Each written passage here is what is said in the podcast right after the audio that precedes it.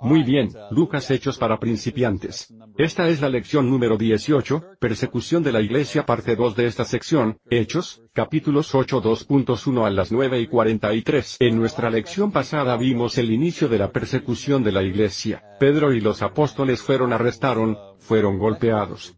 Por supuesto, Esteban fue apedreado hasta la muerte por una multitud iracunda, incluyendo unos líderes judíos. Esta violencia va a continuar mientras la persecución de toda la iglesia, no solo de sus líderes, sigue. Revisemos nuestra línea, asegurémonos exactamente dónde estamos en nuestro estudio. Estamos estudiando el ministerio de Pedro, y esta es la quinta sección, la persecución de la iglesia. Tomamos la historia en Hechos, capítulo 9, con la introducción de Saúl, un perseguidor temprano de la iglesia. Comencemos a leer de vuelta al capítulo 8 2.1. Saúl estaba de acuerdo con matarlo y, en ese día, comenzó una gran persecución contra la iglesia en Jerusalén, y todos estaban dispersos a lo largo de las regiones de Judea y Samaria, excepto los apóstoles. Algunos hombres devotos enterraron a Esteban e hicieron una ruidosa lamentación por él.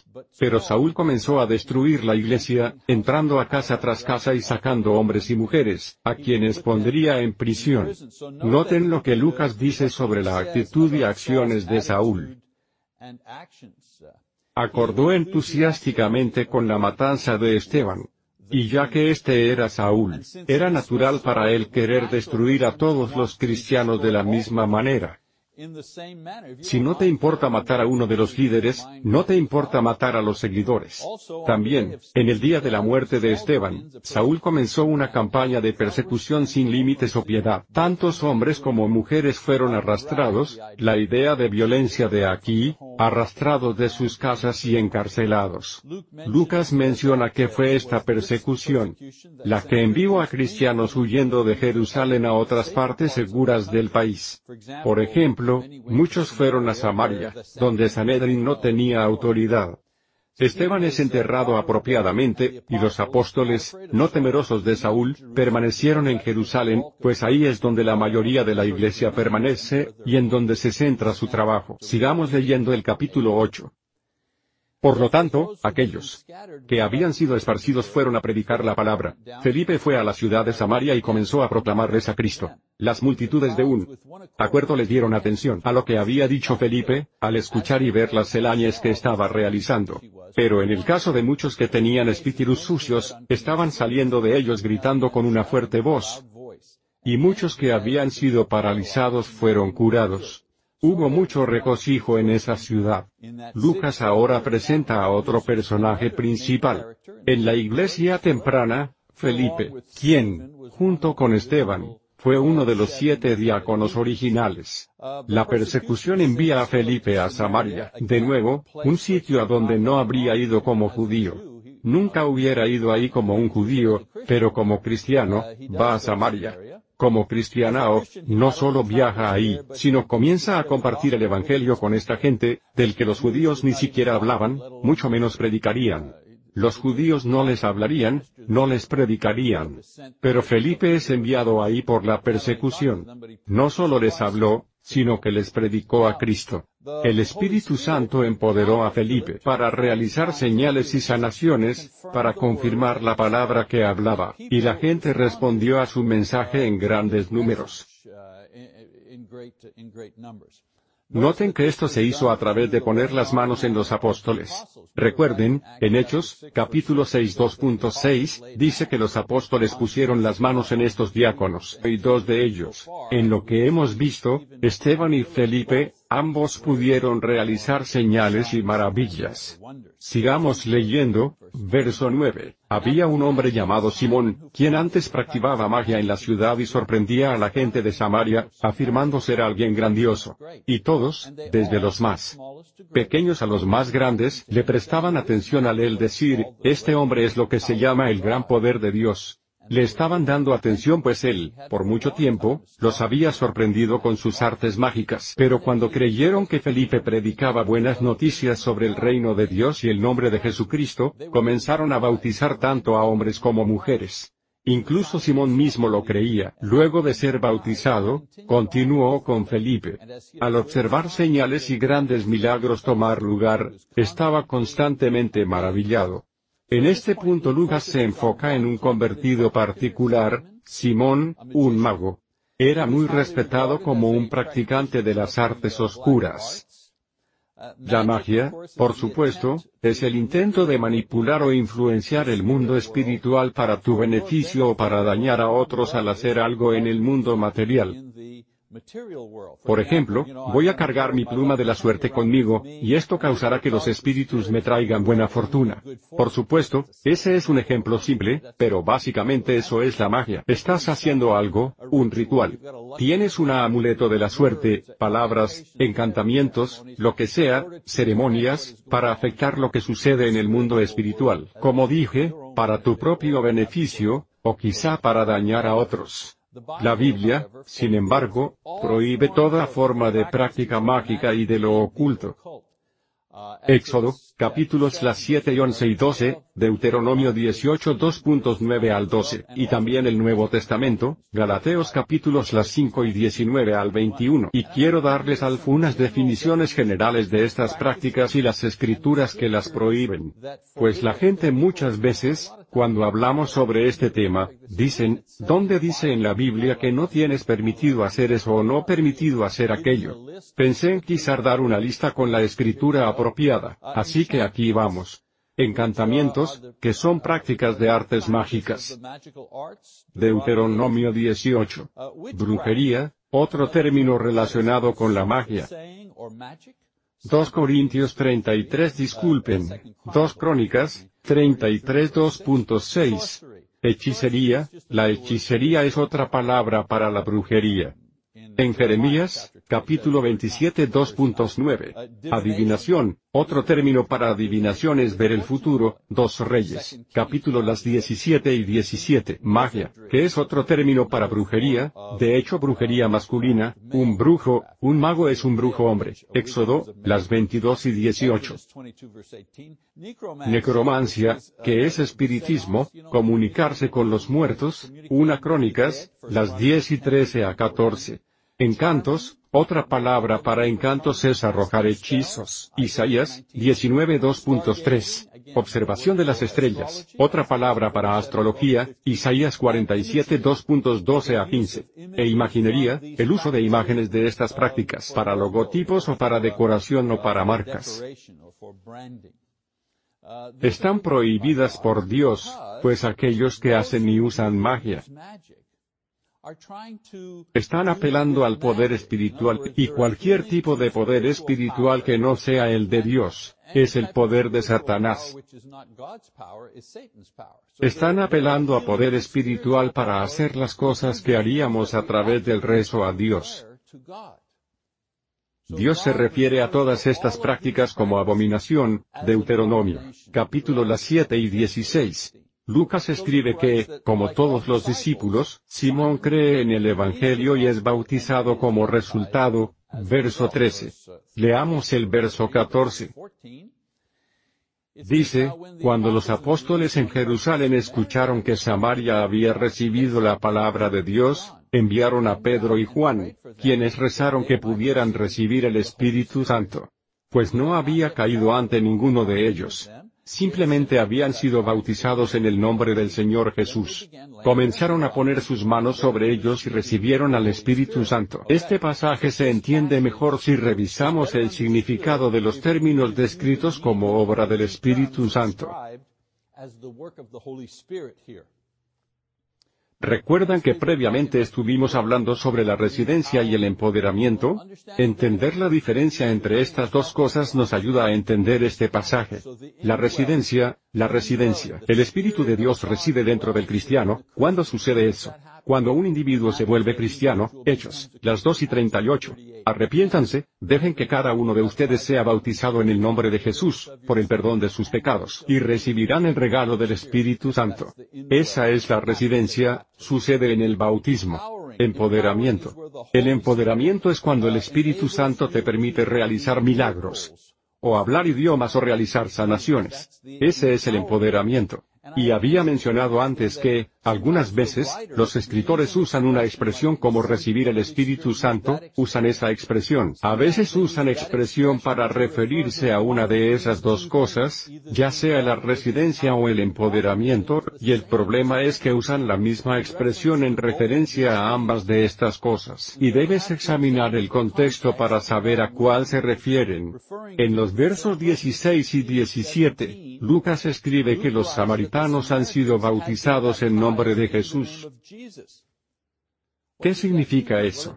Significa que, en ese momento, de acuerdo a Hechos las 2 y 38, también recibieron la residencia del Espíritu Santo. Dice que habían sido bautizados en el nombre de Jesús, así que fueron perdonados por sus pecados, habían recibido la residencia. La otra bendición del Espíritu, dice que recibieron al Espíritu Santo. Se refiere a la empoderación del Espíritu Santo, ya que habían recibido la residencia. ¿Por qué pidieron enviaran a los apóstoles? Ya habían sido bautizados, ya tenían la residencia. Pidieron que enviaran a los apóstoles pues los apóstoles eran los únicos que podían conferirles el empoderamiento. Noten que recibieron el empoderamiento al poner encima sus manos los apóstoles. Felipe pide que envíen a los apóstoles, pues pudo bautizarlos, lo cual les traería la residencia del Espíritu Santo. Pero solamente los apóstoles podían transferir el empoderamiento del Espíritu Santo mediante la imposición o mediante colocar sus manos encima. Y, una pequeña nota. Noten que dice que los apóstoles enviaron a Pedro y Juan. ¿Eso suena a que Pedro es un algún tipo de jefe apóstol que toma decisiones? Fue la sabiduría de los apóstoles, dijeron, enviemos a Pedro y a Juan. Pedro y Juan fueron enviados por los otros apóstoles, más como un tipo colegiado de liderazgo. Como sea, solo un pequeño punto que quería hacer. Este es un punto importante. Esto de aquí, empoderamiento y residencia, este es un punto importante por entender pues es la base para la enseñanza de milagros modernos. Este es el desglose de esta enseñanza. El Espíritu Santo empoderó solo a los apóstoles y, como aprenderemos luego en el capítulo 10, a Cornelio. El Espíritu Santo empoderó solo a los apóstoles, y a Cornelio con la habilidad de hablar varios idiomas, sanar, hacer milagros. Los apóstoles, como vemos aquí, también tienen la habilidad de transferir el empoderamiento para hablar hablar varias lenguas y para sanar y lo demás. Tenían la habilidad de transferir este empoderamiento a otros discípulos a través de poner encima sus manos. Sin embargo, estos discípulos que habían recibido el empoderamiento de los apóstoles, no tenían la habilidad de empoderar a otras personas. Al poner sus manos encima. Y vemos este fenómeno aquí, vemos un ejemplo de esto con Felipe. Es por eso que, aun siendo que Felipe mismo podía realizar señales y maravillas, no podía permitirle a otros discípulos hacer lo mismo. Solamente los apóstoles podían hacer esto. Y, por esta razón, vinieron a ayudar a Felipe y empoderar a sus convertidos para practicar sus regalos espirituales. Otro tipo de post escrito de esto, con la muerte de los apóstoles, el desempeño de los milagros comenzó a disminuir y, eventualmente, desistió. Pues la manera de recibir este empoderamiento también terminó con el fallecimiento de los apóstoles. Para resumir brevemente, los apóstoles recibieron el empoderamiento, podían transferir ese empoderamiento a otros individuos y eso hicieron. Vemos a Felipe y vemos a Esteban. Por ejemplo, los convertidos que tuvo Felipe, los apóstoles vinieron, pusieron sus manos en ellos. Y algunos de ellos comenzaron a hablar varios idiomas, y a profetizar y cosas tenían el empoderamiento. Pero una vez que murieron, la manera de recibir el empoderamiento murió con ellos. Esta es la razón por la que creemos, y enseñamos que la era de los milagros ha pasado pues la manera de recibir la habilidad de hacer esos milagros también ha pasado, terminó cuando los apóstoles fallecieron. Sigamos leyendo el verso 18. Dice, cuando Simón que el Espíritu Santo le fue otorgado mediante las manos de los apóstoles, les ofreció dinero diciendo, también denme esta autoridad, para que todos sobre quien ponga mis manos puedan recibir el Espíritu Santo. Pero Pedro le dijo, que tu plata perezca contigo pues pensaste que podrías obtener el regalo de Dios con dinero. No tienes parte en este asunto, pues tu corazón no es correcto ante Dios. Por lo tanto, arrepiéntete de esta maldad tuya y rézale al Señor que, de ser posible, la intención de tu corazón pueda perdonarte, pues veo que estás en la hiel de la amargura y la esclavitud de la iniquidad. Pero Simón respondió y dijo, récenle ustedes al Señor por mí, para que nada de lo que han dicho venga a mí. Simón, dense cuenta, Simón ve que la transferencia del poder espiritual se realiza por los apóstoles al tocar con las manos. Ve a aquellos empoderados hablando en varios idiomas, y haciendo el tipo de cosas que Felipe estaba haciendo. Hace la conexión entre las manos de los apóstoles y el empoderamiento. Ya que los discípulos empoderados no podían pasar este empoderamiento y los apóstoles eventualmente murieron, con el tiempo no había nadie más en la iglesia que hubiera sido empoderado y nadie que pudiera transferir el poder. Incluso Pablo enseña que estas habilidades y poderes desaparecerían eventualmente, una vez que la revelación completa de Dios fuera grabada y preservada. 1 Corintios, capítulos 13 2.8 al 10. Si están interesados en esta idea en particular, esta es la versión corta de la razón por la que no creemos que Dios empodere a personas hoy con la habilidad de hablar varios idiomas y sanar o hacer milagros. Por supuesto, Dios puede hacer lo que quiera. Pero, de acuerdo a las escrituras, no lo hace en la era moderna. Con la Biblia, tenemos todo lo que necesitamos para ganar almas, para construir la iglesia, y para madurar a los miembros de la iglesia como cristianos. 2 Timoteo, capítulos las 3 y cuarto al 16, 2 Pedro, capítulo 1 2.3, y Romanos la 1 y 16. Todos estos pasajes declaran que la Biblia es suficiente, tenemos lo que necesitamos. En Romano 16 Pablo dice, no me avergüenza el Evangelio pues es el poder de Dios a la salvación. El Evangelio, lo tenemos. Ya no necesitamos milagros para convertir a la gente, pues tenemos el registro entero del Nuevo Testamento. Tenemos el registro de los milagros. Tenemos el registro de la resurrección de Jesús. Y, por supuesto, como estamos estudiando, tenemos el registro de cómo fue establecida la Iglesia y la gran labor que los apóstoles y otros hicieron en ese tiempo. Aquellos que dicen tener este poder, lo hacen en oposición a la Escritura. Y tienen dificultad en demostrar objetivamente que su poder, y sus sanaciones son similares a lo que está descrito en el Nuevo Testamento. Hay muchas personas por ahí diciendo, oh, tengo este poder. Puedo hablar varios idiomas, puedo curar a la gente pero no pueden hacerlo al grado, y en la manera en que fue hecho en el Nuevo Testamento. En el Nuevo Testamento, Pedro sanó a alguien que estaba enfermo, pero también podía resucitar a alguien de la muerte. Hoy, hay ciertas enfermedades que pueden ser curadas, y si no pueden ser curadas, es culpa de la persona que está enferma, no tienen suficiente fe. Pero no ven eso en la obra de los apóstoles en el Nuevo Testamento. Por ejemplo, el milagro de los idiomas en la Biblia es descrito como la habilidad de hablar en varias lenguas humanas, no conocidas o estudiadas por el hablante. Es como si comenzara a hablar mandarín de la nada. Nunca he ido a China, nunca he estudiado ese idioma pero el regalo de los idiomas sería el hecho de que yo, de pronto, pudiera comunicarme con una persona china en su propio idioma. Cristianos modernos, por ejemplo, no pueden y nunca han podido hacer esto. No han podido reproducir este milagro bíblico de la manera en que fue realizado en la Biblia. Leemos que Simón, regresando a nuestro texto, leemos que Simón comete el error de intentar comprar este poder de los apóstoles. Es tan humano, ¿no es así? Está cayendo de nuevo a sus viejos modos. Los magos compraban y vendían sus trucos y sus engaños uno del otro. Pero Pedro lo reprende severamente y le advierte arrepentirse inmediatamente de tal grave pecado, por intentar comprar la bendición de Dios. Probablemente fue perdonado pues era un joven cristiano. Actuó impetuosamente. Cuando habla sobre la hiel de la amargura, la hiel de la amargura y la esclavitud de la iniquidad son dos referencias que no significan lo mismo.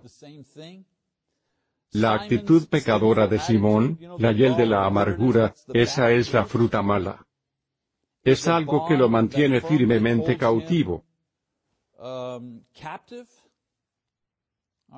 Necesitaba arrepentirse de eso. Su respuesta muestra que se toma esto seriamente pues apela a ellos. Apela a los apóstoles para que recen por él. Pasamos a otro gran ejemplo, otra historia involucrando a Felipe. Incluye la segunda cuenta del ministerio de Felipe, esta vez a un convertido gentil al judaísmo de África. Noten que el ministerio de evangelización de Felipe era bastante dinámico en cuanto a que ya estaba llegando más allá de las fronteras de la nación judía, con el mensaje del Evangelio, primero a los samaritanos. Y ahora al gentil prosélito de la fe judía. En otras palabras, alguien que no nació judío, era griego, un gentil, pero había sido convertido al judaísmo. En la historia, y creo que es familiar. Felipe es dirigido por un ángel a este hombre, quien la Biblia dice que era cuidador de un tesoro para la reina de Etiopía. No solo convertido al judaísmo, pero también era de una raza diferente. Era de África. Lucas cuenta cómo Felipe viajó con este hombre y respondió sus preguntas al respecto de las escrituras que este convertido estaba leyendo. Felipe usa esta oportunidad para predicar el Evangelio a este hombre y esta persona responde inmediatamente. Leamos una sección de ello. En el capítulo las 8 y 34, dice, el eunuco le respondió a Felipe y dijo, por favor, dime, ¿de quién dice esto el profeta? Y aprendimos que ha estado leyendo el libro de Isaías. Dice, ¿de sí mismo o de alguien más? Felipe abrió su boca, e iniciando de esta escritura, le predicó a Jesús. Al viajar en el camino, llegaron a algo de agua. Y el eunuco dijo, mira, agua. ¿Qué me detiene de ser bautizado? Y Felipe dijo, si lo crees con todo tu corazón, puedes hacerlo. Y respondió y dijo, creo que Jesucristo es el Hijo de Dios. Y le ordenó al carruaje que se detuviera, y ambos fueron al agua tanto Felipe como el eunuco, y lo bautizó. Noten que la respuesta inicial del eunuco luego de escuchar el Evangelio fue preguntar sobre el bautismo. Me pregunto por qué. Me pregunto por qué. Esto muestra dos cosas. Primero, el mando a ser bautizado es parte de predicar el Evangelio. Esto muestra eso. Segundo, ser bautizado es parte de la respuesta de uno a la fe del Evangelio. Otro punto no mencionado en la historia misma es que, ya que este hombre era un eunuco, era considerado un prosélito del portal por los judíos. Y ser un prosélito del portal significaba que tenía prohibido entrar al área interna del templo, Deuteronomio, capítulo 23 2.1. Esto lo volvía un tipo de segunda clase vuelta al judaísmo, el nivel inferior en la escalera de aceptación a la religión judía. Sin embargo, con esta conversión al cristianismo, se volvió, como escribió Pedro en un Pedro. Y quiero leerlo. Dice, pero ustedes, hablando de los cristianos, ustedes son una raza elegida, un sacerdocio real, una nación santa, personas para la propia posesión de Dios, para que puedan proclamar sus excelencias que los han llamado de las tinieblas en su maravillosa luz. ¿No es maravilloso?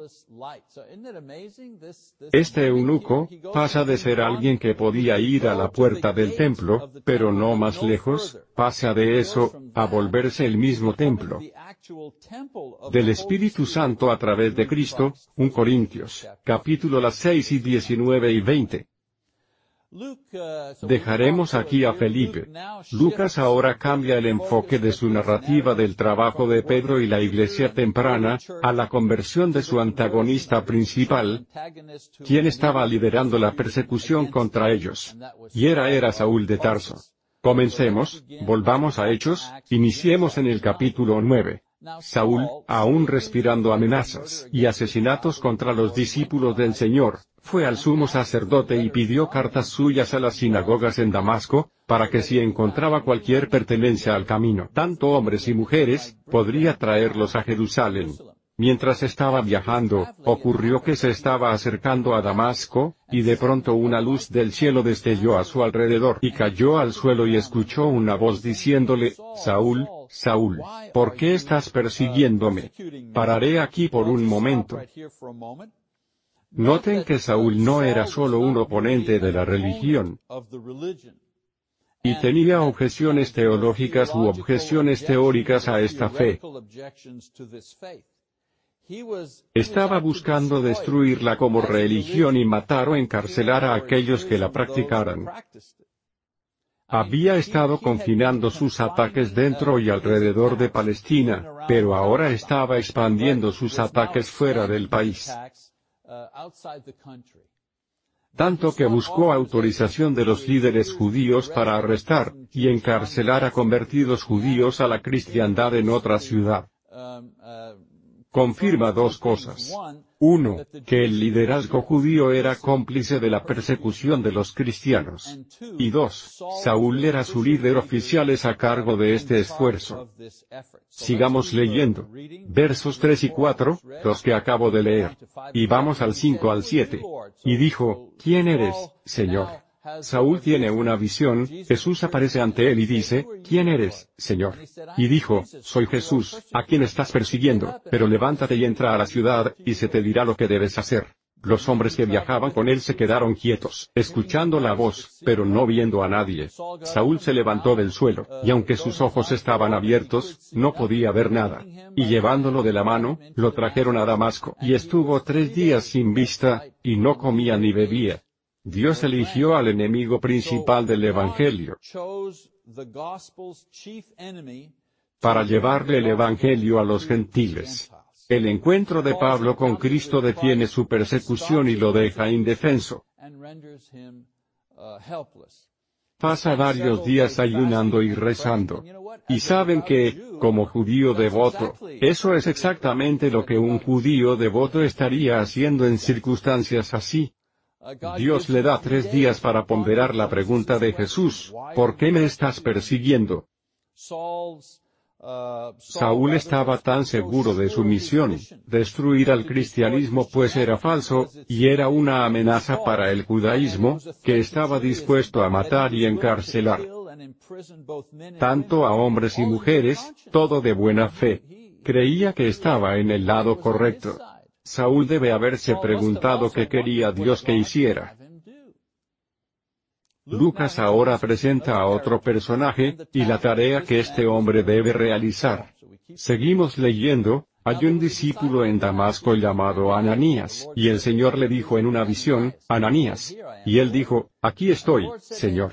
Y el Señor le dijo, levántate y ve a la calle recta, y pregunta en casa de Judas por un hombre de Tarso llamado Saúl pues está rezando y ha visto en una visión a un hombre llamado Ananías venir, y poner sus manos sobre él para que pueda reobtener su vista. Pero Ananías respondió, Señor, he escuchado de mucho sobre este hombre, cuánto daño le hizo a tus santos en Jerusalén.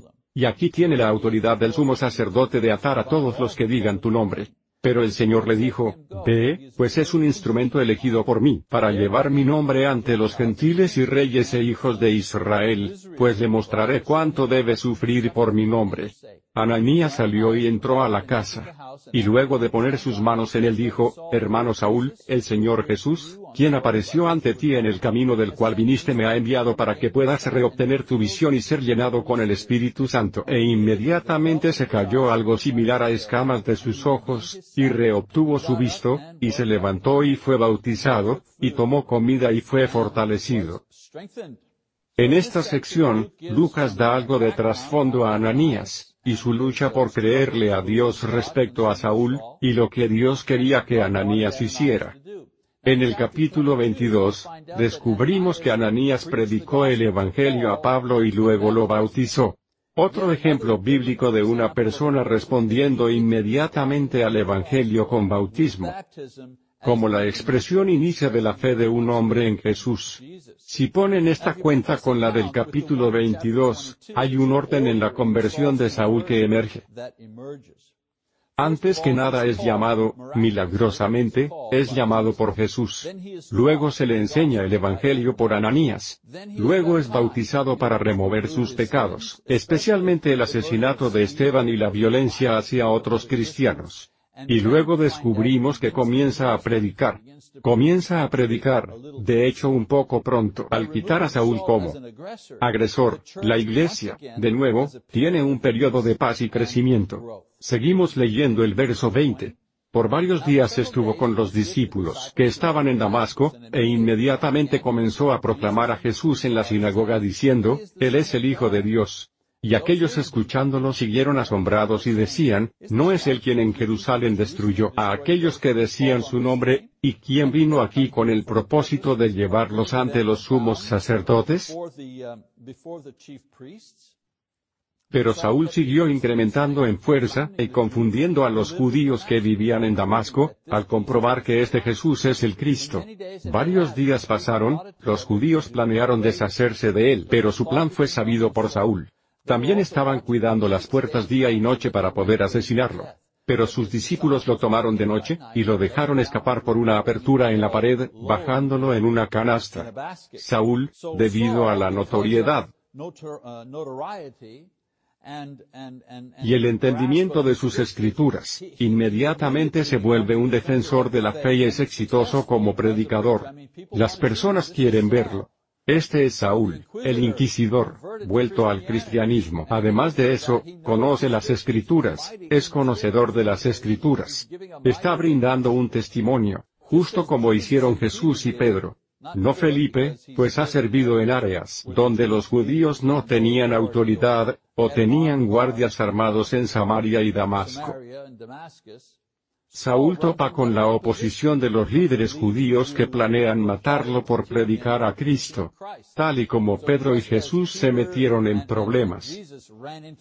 Ese es el punto que estoy haciendo, mientras predicaron en su área, y Felipe no tuvo problemas pues estaba predicando en Samaria donde el liderazgo judío no tenía autoridad. Pablo está predicando en las sinagogas en Damasco y se mete en problemas con el liderazgo judío de esa área. Así que recurren a esta táctica pues no están dispuestos. Y no pueden debatirlo o humillarlo, siquiera distraerlo.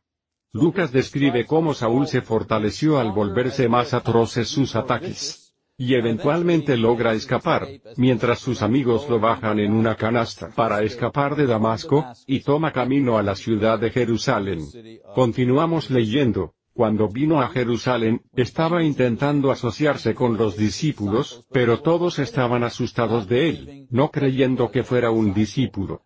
Pero Bernabé lo tomó y lo trajo a los apóstoles, y les describió cómo había visto al Señor en el camino, y que le había hablado, y como en Damasco había hablado valientemente en el nombre de Jesús. Y estaba con ellos moviéndose libremente en Jerusalén, hablando valientemente en el nombre del Señor, y estaba hablando y discutiendo con los judíos helenistas pero estaban intentando asesinarlo. Pero cuando los hermanos aprendieron de ello, lo trajeron a Cesarea y lo enviaron camino a Tarso. La iglesia a lo largo de toda Judea y Galilea y Samaria disfrutaban de paz, siendo construidas, y temiendo al Señor en la comodidad del Espíritu Santo, siguió incrementando. Algunos estudiosos creen que Saúl volvió a Jerusalén luego de uno a tres años, un periodo de uno a tres años. Lucas lo escribe, sucedió esto, sucedió lo otro, pero no estamos hablando de un día al otro. Se va, dejando ciertas brechas de tiempo. La comunicación siendo lo que era en ese tiempo, noticias de él y su conversión pueden haber sido llevadas, en partes. Repentinamente, sin embargo, reemerge e inmediatamente quiere alabar y asociarse con los santos. Pero están asustados, no creyendo que es un convertido real. Quizá esto era un truco para espiarlos. O continuar la persecución. Así que Bernabé, otro personaje al que conocemos, que conocimos en Hechos, capítulo 4, Bernabé, quien tiene acceso a los apóstoles, lo lleva ante ellos para sostener su historia. Una vez que le dan su bendición, es aceptado. Y sigue sus enseñanzas y debatiendo el ministerio entre los judíos, como había hecho en Damasco. Por supuesto, lo mismo sucede ahí, el plan para matarlo en Damasco, sucede en Jerusalén. Esta vez planeado por los judíos helenistas, el mismo grupo que apedreó a Esteban hasta morir. Lucas escribe que los hermanos lo sacaron de la ciudad seguramente, y lo enviaron de vuelta a los más amigables confines de su ciudad natal en Tarso.